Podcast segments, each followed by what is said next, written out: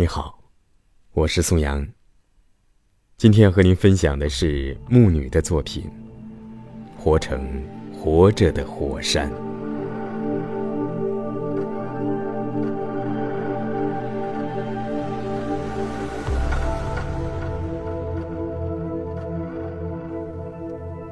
活着，当活成活着的火山。亿万年寂寞的等待，只为瞬间的喷发，去融化苍白了生命的冰川。世界在上帝的手中如万花筒般不停的变换，几多绚丽，几多纷繁，也躁动着数不清的生灵，在苍茫宇宙中。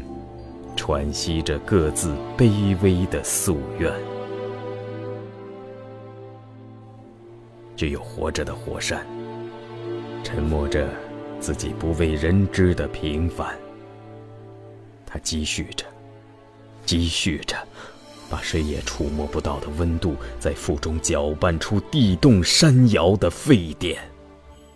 他等待着，等待着，在某一个有着铺满红霞的清晨，或者有着血染西天的傍晚，他就会撕裂自己的胸膛，释放无穷的熔岩，连同粉碎的骨头，连同流淌的血浆，都拼接成火红的穹隆，灰地映天，活着。就一定要活成活着的火山。